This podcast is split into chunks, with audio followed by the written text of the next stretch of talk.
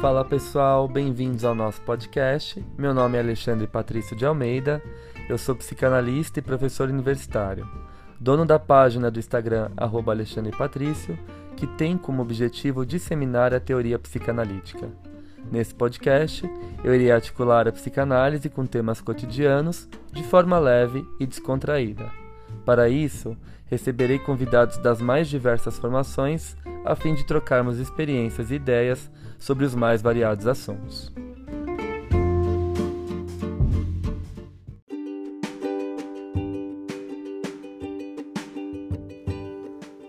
O episódio que você vai ouvir agora faz parte de uma nova série do nosso podcast, chamada Café com Klein, em que iremos discutir alguns aspectos da teoria e da clínica kleiniana.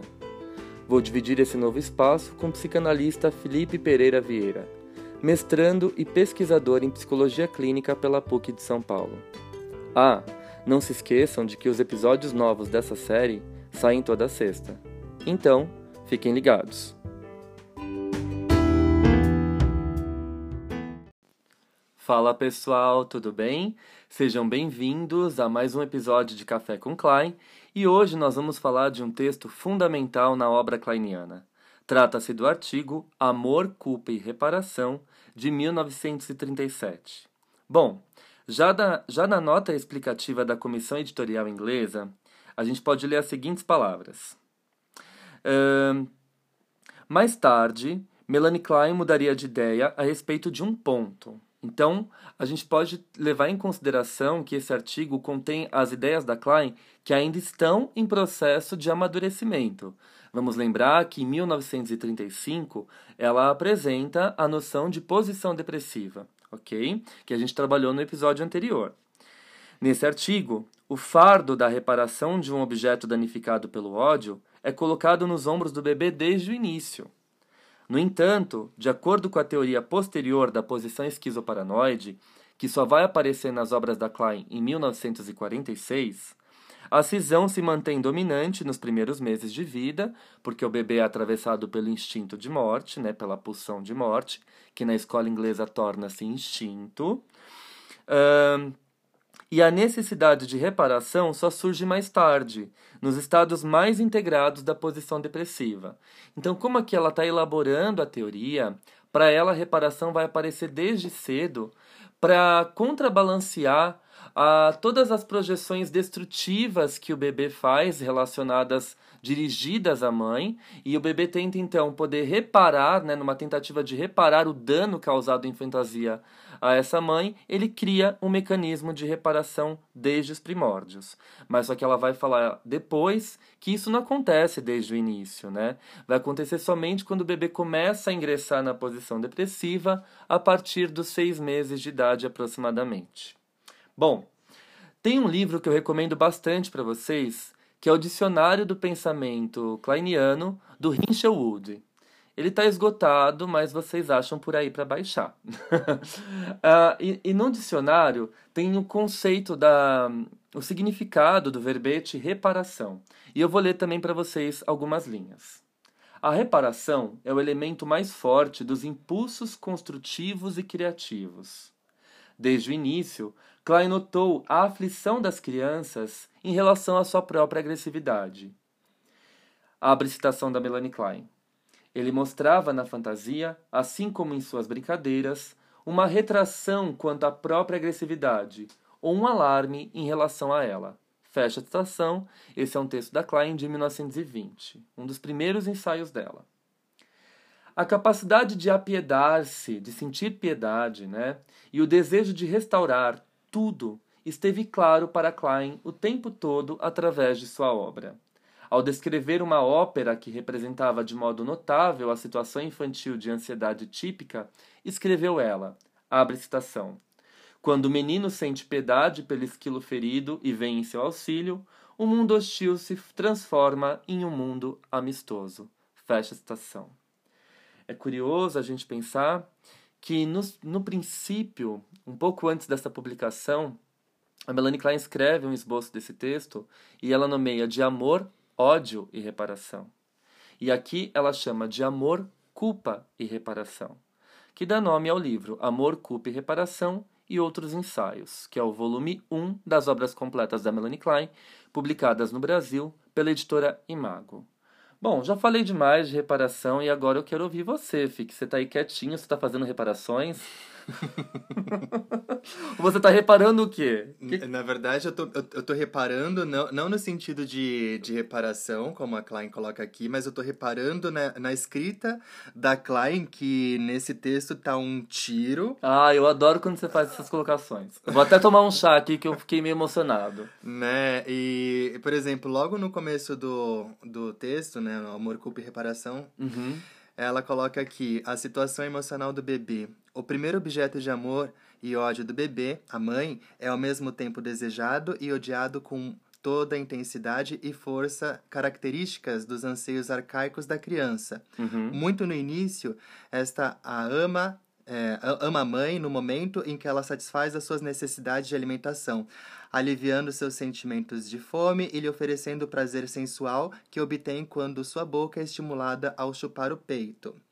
Mas quando o bebê está com fome Eita, e seus desejos não são atendidos, é. ou quando sente dor e, de, e desconfortos físicos, a situação imediatamente se altera. Surgem sentimentos de ódio e agressividade, e ele é tomado por impulsos de destruir a mesma pessoa que é o objeto de todos os seus desejos e que, em sua mente, está ligada a tudo aquilo que está sentindo, seja bom ou ruim. Eita, aí lascou. Então quer dizer o seguinte: se esse bebê encontra um peito que alimenta, que cuida, que pega no colo, que canta, que embala, ele ama. Sim. Ele ama e tem o desejo de introjetar esse peito através ali de um sadismo moral, de devorar, colocar para dentro, né? E se ele encontra um peito que falta, que não atende a necessidade dele na hora que ele quer, que não chega quando ele está com fome, né? Vamos lembrar que o seio é sempre uma metáfora de cuidados. Essa mãe que não veio ao encontro do bebê. E aqui não vamos só falar de mãe, uhum. porque é super close errado, né? é, a gente tem que entender a mãe. É claro que a Melanie Klein aqui está falando de mãe, a mãe de verdade, a mãe real. Mas a gente tem que compreender mãe hoje, na nossa sociedade atual, como uma figura materna, como uma função materna. E essa função materna pode ser exercida pelo pai, pela avó, pelo ambiente, um ambiente que seja minimamente organizado para amenizar essas angústias primárias desse bebê. Né? Então não é só única e exclusivamente uma responsabilidade dessa mãe tá? Então, se esse seio representado pelos cuidados ambientais totais não chega na hora que esse bebê está com fome, com incômodo, com dor, ele começa então a odiar e querer destruir esse esse ambiente, esse seio, essa figura cuidadora, uh, pensando que ela é uma figura má, né? projetando toda a destrutividade para fora, toda, todo o instinto destrutivo para essa figura que é ausente, que não cuida dele na hora que ele quer. Exatamente, né? E, e, seguindo aqui com o texto, ele fala que quando ela, ela diz, na verdade, que quando o bebê se sente frustrado é, no seio, na sua fantasia ele ataca esse seio, né? Uhum. Bem de acordo com o que você está mencionando. Mas se está sendo gratificado, ele passa a amá-lo e tem fantasias agradáveis a respeito desse objeto. Nas, é, nas suas fantasias agressivas, ele deseja morder e despedaçar a mãe e seus seios, além de destruí-la de outras maneiras. Nossa, nada mais do que uma açougueira inspirada, como diria o Lacan, né? La tripière inspirée. Eu fico com dó dessas mães, né? Não é? Nossa, a Melanie Klein, ela abre o psiquismo do bebê, ela descreve ali visceralmente, né? Como acontecem essas fantasias primárias. Vamos lembrar que tudo isso acontece em instância de fantasia, então o bebê tem o desejo de aniquilar, de destruir esse seio que não chega para ele na hora que ele quer, né? E aí, obviamente, ele se os cuidados predominam sobre as negligências, esse bebê ele começa a se responsabilizar por esses Exatamente. impulsos. Exatamente. E seguindo com isso que você está falando, ela diz aqui também, né? É. Se nas suas fantasias agressivas o bebê feriu a mãe ao mordê-la e despedaçá-la, ele logo cria fantasias em que está juntando os pedaços novamente, restaurando-a. Perfeito. Né? Perfeito. Isso já seria uma, uma reparação, né? Desse Uhum. dano causado a essa mãe que cuida e que é, gratifica, né? E que gera todo esse, esse cuidado para o bebê.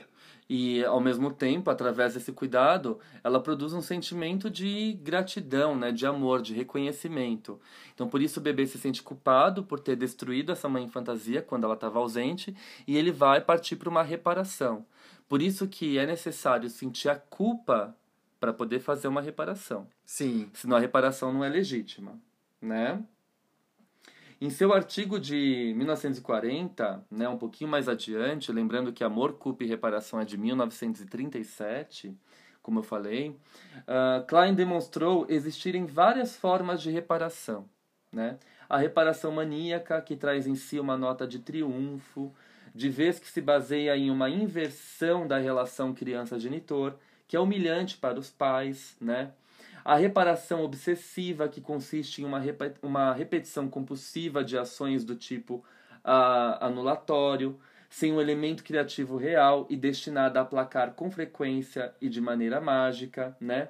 E uma forma de reparação baseada no amor e no respeito pelo objeto e que resulta em realizações verdadeiramente criativas. Essa reparação ela só vai ser eficaz, efetiva, quando ela for verdadeira. Quando o bebê se responsabiliza por esses impulsos agressivos destrutivos, por esse ataque que ele dirige a essa mãe má, uhum. né, que falta com ele, e ele começa ali a reparar esse dano causado para a mãe em fantasia. Então é a fase que a maternidade começa a compensar. O bebê começa a interagir com a mãe, ele sorri, ele repete algumas primeiras palavras, ele vai comprando essa mãe, vai ficando mais calmo, né? Minha mãe fala: Meu filho, quando você nasceu até os três meses, eu tinha vontade de jogar você carrinho abaixo, assim, escada abaixo dentro do carrinho, porque eu não suportava, você gritava o dia inteiro. Só seu pai para ter paciência com você. Ela falava, ela falava assim: Nossa, você desafiava o meu papel, a minha função materna o tempo todo. E aí ela fala que dos quatro meses em diante parece que puxou uma alavanca, sabe? E ela fala assim: você se tornou mais calmo, você chorava menos, você dormia mais, ficava mais tranquilo e você começava a fazer gracinha com a mamãe e com o papai. Né? Reparações, né? posição depressiva. Exatamente. Essa é uma reparação eficaz, né? E quando a intensidade também, é isso que eu acho interessante. Vamos lembrar que o primeiro, primeiramente, esse texto chama Amor, ódio e reparação, né? Depois ela, ela, ela coloca amor, culpa e reparação. Nesse texto fica muito marcado a ideia da Klein da dualidade entre o amor e o ódio. Exatamente. Né? Então, quando esse ódio ameniza, quando o bebê começa a se relacionar com essa mãe de forma total, percebê-la como um objeto total e deixa de odiá-la, começa a existir mais amor do que ódio, aí de fato a reparação pode ser feita. Então, quando eu começo a perceber que esse ambiente cuida de mim, que meu pai e minha mãe têm paciência, pega no colo, minha mãe falava que eu chorava tanto que a única forma que ela encontrou para eu dormir era em cima da barriga do meu pai.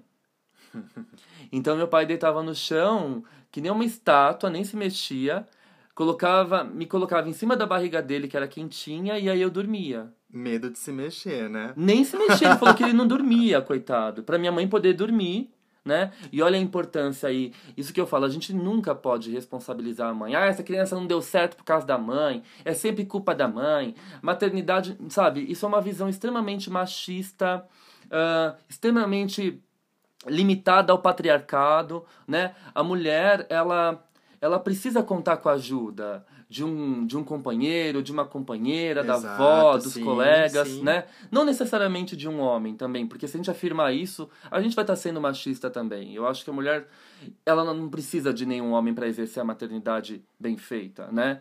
Mas eu acho que ela precisa de uma figura que garanta um apoio para ela né? Que sustente ali a angústia dela e que possa dar uma continência para todas aquelas aflições que ela está sentindo, porque são muitas transformações, Sim. né? Da noite para o dia, ela deixa de ser filha e passa a ser mãe. Então é uma desconstrução de identidade e para ela poder lidar com isso, ela precisa desse apoio, né? E ela fala, minha mãe diz, eu eu eu era muito grato, sempre fui muito grato ao seu pai porque ele sabia dividir essas funções comigo. Então, para eu poder descansar à noite, ele ficava com você na, na barriga dele e você se acalmava. Então, com 4, 5 meses de idade, como se tivesse mexido ali na alavanquinha, né? Apertou o botão e o bebê começa a ficar mais tranquilo, porque ele passa a reconhecer a predominância desses cuidados sobre as negligências. Então ele começa a ter movimentos de reparação de fato e são reparações efetivas. Bom, indo em direção realmente a essa questão da reparação que você está mencionando, uhum. a Klein ela diz o seguinte, né? Meu trabalho psicanalítico me convenceu de que quando surgem conflitos entre amor e ódio na mente do bebê, o medo de perder o objeto amado entra em ação. Ocorre um avanço muito importante no desenvolvimento, né? Uhum. A gente pode levar, por exemplo, é, fazer uma relação dessa questão dos seus quatro meses de idade é. aí, com isso que ela escreveu. É. E ela continua falando o seguinte: tanto na mente inconsciente da criança quanto na do adulto, a, ao lado dos impulsos destrutivos, há uma profunda é, ânsia de fazer sacrifícios, a fim de ajudar e restaurar as pessoas amadas que foram feridas ou destruídas na fantasia. Olha que bárbaro. Nas profundezas da mente, o desejo de deixar as pessoas felizes está ligado à forte sensação de responsabilidade e de preocupação com elas o que se, é, que se manifesta através da solidariedade genuína com os outros e da habilidade de compreender como eles são e como se sentem. Ou seja, a base da empatia, mais ou menos, que ela está descrevendo aqui, né? Olha que incrível. Vou até voltar um pouquinho nessa, nesse recorte que você fez do texto, que eu achei bárbaro, uhum. né? Um, nas profundezas da mente, o desejo de deixar as pessoas felizes está ligado à forte sensação de responsabilidade e de preocupação com elas. E aí que tá. Por exemplo, alguém que teve esse ambiente mais inóspito, mais negligente, né? Que teve mais sentimentos de ódio do que de amor. Eu fico pensando até que ponto essas pessoas se colocam em situações desagradáveis porque elas elas acham que elas são merecedoras uh, dessas relações externas mas porque o ódio está dentro delas. Então, uma forma delas pagarem por esse ódio Nossa. é elas se colocando em situação de risco. Isso é extremamente kleiniano. Sim! num relacionamento abusivo, num emprego que não reconheça o seu talento, numa condição de trabalho humilhante. Por quê? Esse ódio ele está ali internalizado e você não consegue elaborar ele. Então ele vai aparecer de forma inconsciente através dos seus relacionamentos interpessoais, da forma que você se coloca com o outro. Então às vezes você vai se colocar numa condição, sei lá, masoquista, porque você se acha merecedor desse castigo devido a esses impulsos de ódio, esses impulsos hostis que estão aprisionados no seu psiquismo e que você não conseguiu elaborar porque não teve uma sobrevivência do ambiente, não teve aquela aquela mãe, aquele espaço, aquele pai, aquela família que pudessem cuidar daquela criança para que efetivamente ela pudesse elaborar esses impulsos hostis e de fato realizar uma reparação. um minuto de silêncio, né? é o momento que o podcast vira um momento de análise, né? Exato. Assim fica todo mundo, nossa, eu faço isso por causa disso, disso, daquilo. Mas então, eis aí a necessidade, né, de um cuidado bom, né, uhum. que possa gerar ali no, no indivíduo a introjeção desse bom objeto, uhum. é, que possibilite ser capaz de, de amar também, né? Sim, sim, sim, porque é, eu acho que se você teve esses cuidados iniciais de uma forma razoável, suficiente, né, suficientemente bom, como diria o Winnicott, é, eu acho que você pode sim começar a amar alguém, amar um objeto, se relacionar melhor com as pessoas de uma forma legítima, né? É, e não de uma maneira que você se coloque numa posição de sofrimento, porque os seus impulsos hostis, os seus, os seus impulsos destrutivos não foram elaborados nessas nesses estádios primários quando eles deveriam ter sido. A própria Klein mesma fala aqui, né? Em hum. minha opinião, esse ato de fazer reparação é um elemento fundamental do amor e de todas as relações humanas. Sabe o que eu vejo viajando aqui agora, pensando um pouco na questão ambiental, né?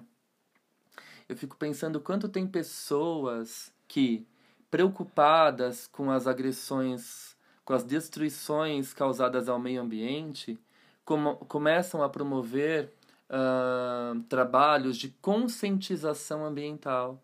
E o que seriam esses trabalhos de conscientização ambiental? Diminuição de, de gasto de água, reciclagem, plantar uma árvore. Tem coisa mais simbólica do que plantar uma árvore? Tipo, nós estamos destruindo tanto a terra que uma forma da gente demonstrar o nosso amor por ela é plantar. Uhum. Reflorestar. O que, que é o reflorestamento, né?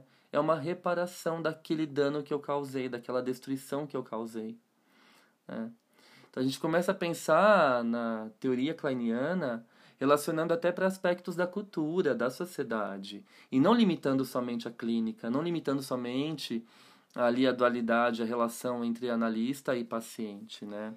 E agora falando da relação analista e paciente, eu acho curioso quando a reparação começa a aparecer na clínica, né? Você percebe? Você já chegou a perceber? Ah, sim, sim, sim. É, super. É, na, na verdade, é, é mais natural do que a gente pensa, né? Uhum. Porque antes da, do sujeito se sentir confortável para falar das suas questões, muitas vezes ele vai testar esse analista de, das mais variadas formas para saber se ele vai estar tá apto ali para dar essa continência que ele precisa, né? E, e, assim ele vai conseguindo falar das próprias questões. Isso, e elaborando também, reparando, né, todo esse ódio que ele sente ali e não consegue nomear, porque muitas vezes esse ódio, ele acaba ocupando um espaço psíquico tão grande, tão imenso, e ele vai gerando uma culpa e colocando esse indivíduo numa situação de risco, né? Ele coloca-se em situações vulneráveis, em relacionamentos abusivos, porque ele se acha merecedor disso, né?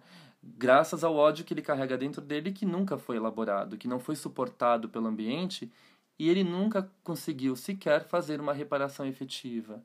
Então, se não acontece reparação, né, só fica, só sobra o quê? A culpa. Tem uma ordem: amor, culpa e reparação. Por amar, que eu sinto a culpa, por sentir a culpa, que eu reparo. Ou seja, na escolinha de educação infantil, quando tem duas crianças brincando, se o amiguinho pega o brinquedo e taca na cabeça do outro, e a professora vira e fala assim: Bonito! Vai lá e pede desculpa agora. Aí a criança: Desculpa. A professora vira as costas, ele pega o brinquedo e taca de novo. Reparação extremamente maníaca, né? Uma reparação maníaca, exatamente. Porque, e, e você vê, que a própria escola, a própria cultura ensina isso, né? Aí quando cresce, vira o, homem, muitas vezes, que bate na namorada e no outro dia dá flores, leva para jantar, né? É, que reparação é essa? Existe uma relação de amor? Existe uma culpa legítima nesse caso? A culpa é quando você se apropria desses impulsos, quando você se responsabiliza, quando você se conhece como alguém e ao mesmo tempo reconhece o outro. Desenvolve um sentimento de alteridade. Então você sabe qual é o seu espaço e qual é o espaço do outro. Você se responsabilizando por esses impulsos agressivos destrutivos, você promove uma reparação legítima e eficaz. E acho que vale a pena também mencionar que essa, essa responsabilidade por acerca desses impulsos agressivos destrutivos, eles só são possíveis se, se os cuidados e a preocupação é, desse ambiente, quando falo do ambiente eu me refiro ao cuidador, uhum. ao, ao professor, à mãe, o pai, enfim, é, com relação a, a, a suportar essa, esses impulsos, né? Uhum. Só a partir desse momento, novamente, o, o indivíduo vai conseguir, de fato, se sentir culpado, né? Ou seja, se responsabilizar por esse, esse impulso e fazer uma possível reparação. Só assim que ele vai se apropriando da própria agressividade. Exatamente. Ela coloca assim, né? Quando a criança atinge a adolescência, sua tendência de adorar algum herói muitas vezes se expressa através da sua relação com alguns professores, e ao mesmo tempo em que detesta, despreza ou tem antipatia por outros. Este é outro exemplo do processo de separação entre amor e ódio né? Esse 8 e 80 que é tão presente na mente primitiva e arcaica infantil. Ao passo que nós vamos conseguindo lidar com ambivalência, isso demonstra o nosso grau de maturidade. Enquanto a gente está ali no 8 e 80, a gente está no funcionamento primitivo, arcaico e infantil. né? Ah, por exemplo, amo muito a mamãe, a mamãe briga. Quem que você ama mais agora? Ama o papai. Aí o papai briga, ama só a mamãe, né? É o que a gente vê muito hoje na nossa sociedade. Existe ali uma figura política endeusada, idealizada, né? É, livre das corrupções, livre do crime, ficha limpa, né? Acredita-se que, veemente nisso, chega a ser uma figura simbólica, mitológica, né? E existe um lado muito mal, que não presta, que não fez nada pelo país, que roubou, que só rouba, enfim, né? Corrupto. Você não consegue enxergar, uh, lidar com essa ambivalência, enxergar o cenário de uma forma total. Você enxerga esse cenário de forma parcial. Olha como esses mecanismos tão arcaicos e primários são importantes até para o nosso funcionamento social. Eu acho que tem uma parte aqui do texto que ela fala algo sobre isso. Ela diz: a idealização de certas pessoas é acompanhada pelo ódio e a, a outras, que passam a ser encaradas da pior maneira possível. Isso se aplica principalmente a pessoas imaginárias, a certos tipos de vilões nos filmes e na literatura. É, ou a pessoas reais bastante afastadas do indivíduo, como líderes políticos do partido opositor. Bárbaro. Né? Bárbaro. Né? Aí ela complementa, né? É mais seguro odiar essas pessoas que são irreais ou distantes do que odiar aqueles que estão mais perto. Mais seguro para elas e para o próprio indivíduo. Quanto tempo o sujeito fica em análise para admitir que odeia o pai ou a mãe? Ou que odiou uma vez? Nossa, né? é extremamente difícil falar. Né? Exatamente. Tipo, que tem algo que, que não é legal, muito pelo contrário. Ele acaba meio, muitas vezes idealizando, né? É, esses, esses pais ali como uma forma de, de ficar bem nessa relação?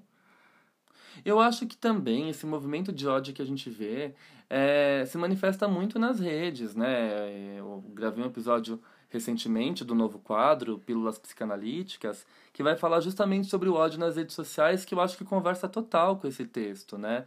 Você odeia totalmente alguém que diverge das suas opiniões, das suas ideologias, e você expressa esse ódio ali é, literalmente, de forma visceral, né? Eu tô pouco me importando. O que importa é que eu deixo o meu ódio ali visível, né? Porque também, eu expressando o meu ódio, eu meio que me livro do ódio que eu deveria ter sentido ou admitir que eu sinto pelo meu pai ou pela minha mãe, né? Eu destino ele a alguém, uma figura pública, é mais fácil, né? Eu me haver com uma figura pública desconhecida distante, atacar essa pessoa, uhum. do que uh, não só me haver consigo próprio, mas me haver com as minhas próprias figuras maternas e paternas. Isso é muito mais complexo, né? Não é todo mundo que tem esse calibre psíquico para lidar com esse conflito interno de 8 ou 80, de amor ou de ódio. Mais um minuto de silêncio. ah, continua, Fih. O que, que você achou mais de interessante nesse texto? Conta Ai, pra nós. Tem, ela, o pessoal de casa quer saber. O pessoal de casa quer saber. Na verdade, assim, é, é, o texto é bastante comprido e ela vai dando ali, tipo, embasamento, né, é. teórico bastante grande acerca de, do amor e do ódio, principalmente, uhum. e, e, da culpa que está relacionado a, a, a, esse amor e esse ódio. Uhum. E a necessidade também do sujeito de, de conseguir fazer reparações, de lidar com essa ambivalência, né? Uhum. A gente pode pensar que a partir do momento que o sujeito consegue é, lidar com, com esse sentimento de amor e ódio, a gente já pode pensar numa, num sujeito integrado, né? Sim, sim. Que começa a deixar a posição esquizoparanoide para trás, que nós vamos falar quando chegar no texto de 46. Aqui ela ainda pois não apresenta, é, né? É um texto de 37, daqui uhum. a posição esquizoparanoide vem alguns Nove anos, anos depois. depois e de alguma forma ela já vai dando indícios daí da posição esquizoparanoide, né? Sim, sim ela coloca assim, né? Quanto mais satisfação verdadeira experimentamos, menos nos ressentimos das privações e menor é o domínio que nosso ódio e nossa voracidade exercem sobre nós. E aqui cabe a pergunta: o que seriam satisfações verdadeiras, né? Eu acho que hoje as pessoas elas vão se enchendo de próteses que elas acreditam que sejam satisfações verdadeiras. Muito sexo, muito álcool, muitas drogas, sair todas as noites, gastar dinheiro, postar, postar, postar, fazer stories, né? Aquela série que a gente assistiu. I May Destroy You. Meu Deus, incrível! Assistam! Assistam essa série, vencedora uh, do Emmy, não é? Sim, sim, acho que ganhou o Emmy. Ganhou o Emmy de, acho que, melhor roteiro adaptado, alguma Nossa, coisa assim. atuações maravilhosas, Bárbara tá- roteiro incrível. Roteiro incrível, assistam essa série da HBO, é, I May Destroy You. Recomendações aqui do podcast, que a gente vai ver é, literalmente esse movimento acontecendo, né? O sujeito, é, a personagem principal busca, busca, busca essa satisfação verdadeira e essa voracidade, ela não acaba nunca, porque não é uma satisfação verdadeira, é uma satisfação falsa, postiça, né? E aí ela diz: somente quando a gente encontra essa satisfação verdadeira, que a gente precisa mergulhar nas profundezas do nosso eu, ou seja, sentir tristeza, admitir os nossos fracassos, as nossas impotências, Se responsabilizar. se responsabilizar, disse tudo, né? Somente então somos realmente capazes de aceitar o amor e a bondade dos outros e de retribuir esse amor recebendo mais em troca. Em outras palavras, a capacidade essencial de dar e receber então terá se desenvolvido em nós de uma maneira que assegura nosso contentamento, ao mesmo tempo em que contribui para o prazer, o conforto e a felicidade dos outros. Né? Eu acho que é o fato de você ser grato, saber reconhecer o que você recebe de fora e saber retribuir isso que você recebe. Eu acho que está aí ah, o que a Melanie Klein quer passar para nós nesse texto importantíssimo, que ela vai definir uma série de ideias fundamentais da sua obra. É um texto incrível mesmo. É, traz uma série de de insights assim. De insights, provocações, né? Nossa, Eu acho que- você tipo, meu Deus do céu, eu li isso. Deixa eu ler de Não, novo, eu preciso- tá, tá gostoso ler Não, isso daqui, e eu mas preciso contar os bastidores. O Felipe tava lendo esse texto, ele virou e falou assim: Amor, esse texto me causa muitas inquietações.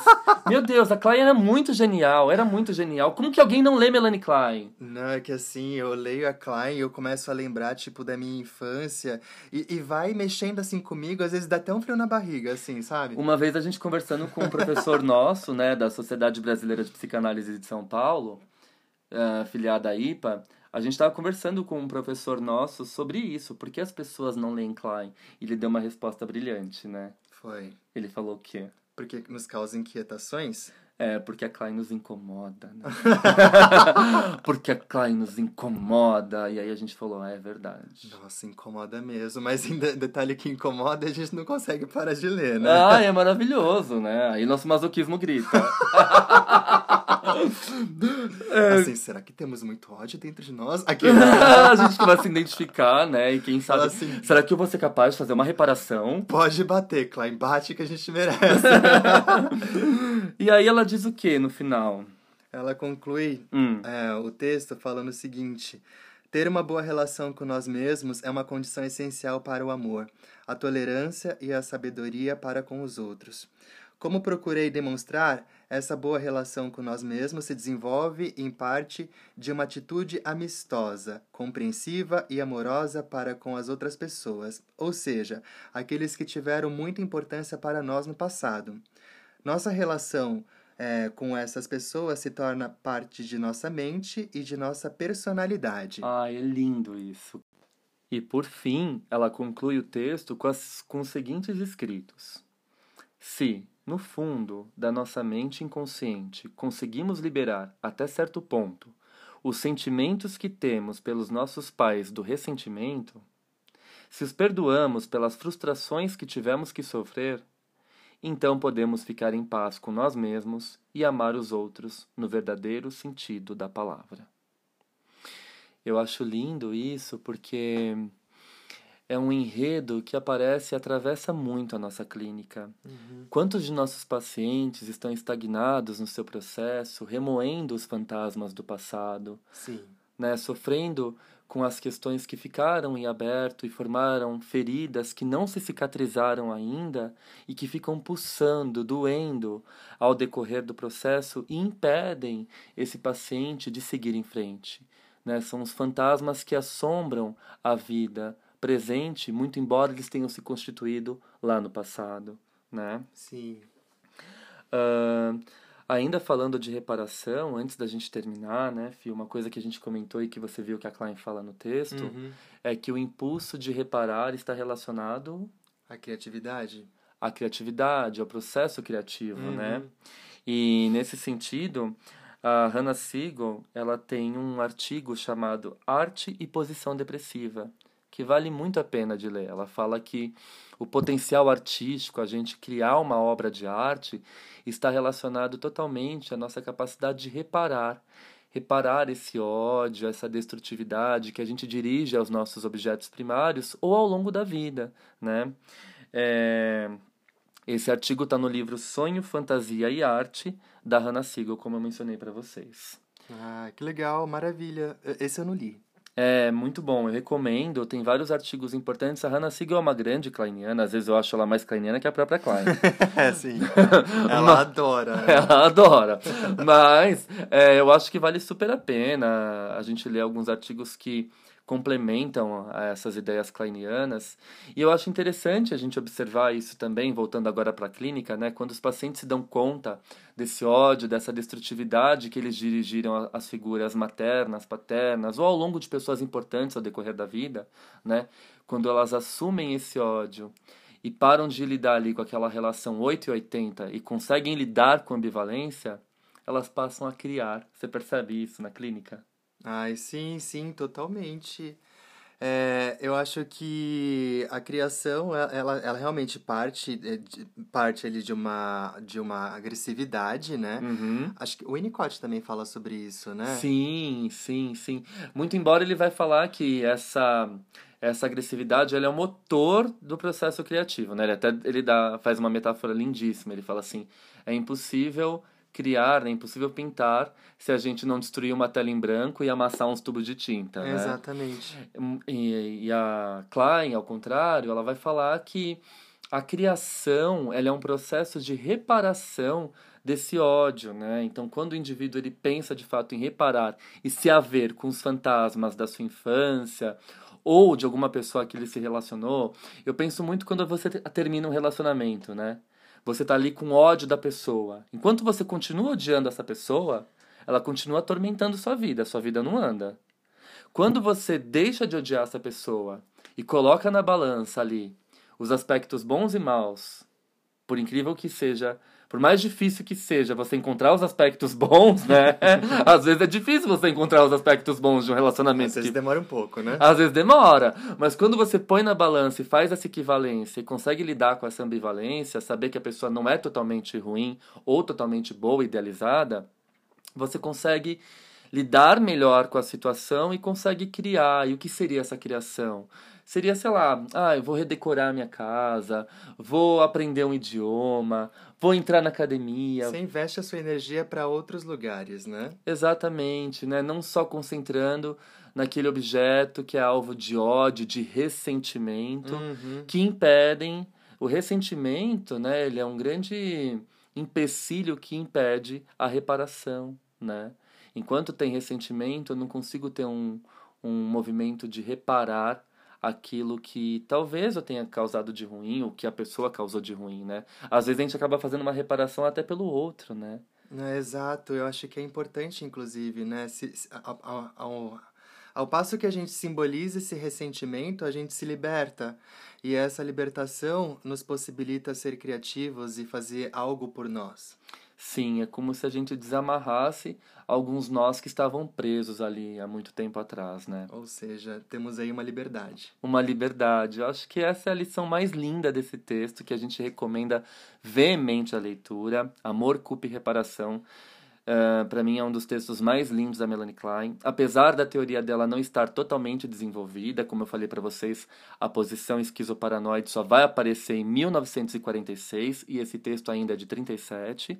Vale a pena que vocês procurem ele e façam essa leitura, porque é uma leitura que traz muita luz para nossa clínica e para nossa própria existência, sobretudo. Com toda é? certeza. Sim. Bom, acho que é isso, Fih, você não acha? Eu acho que é isso. Já quer reparar em alguma coisa? Ou reparar, quer fazer Eu reparações? tô pensando aqui, tô tentando lidar com os meus ressentimentos. Ah, isso é bom, hein? Isso é bom. Espero que o pessoal também aí consiga fazer algumas reparações, né? é verdade. Mínimas que sejam já são boas. tá certo. É isso, gente. Obrigado, então. A gente se vê na próxima sexta. Um beijo e até mais. Um beijo. Tchau, tchau, gente.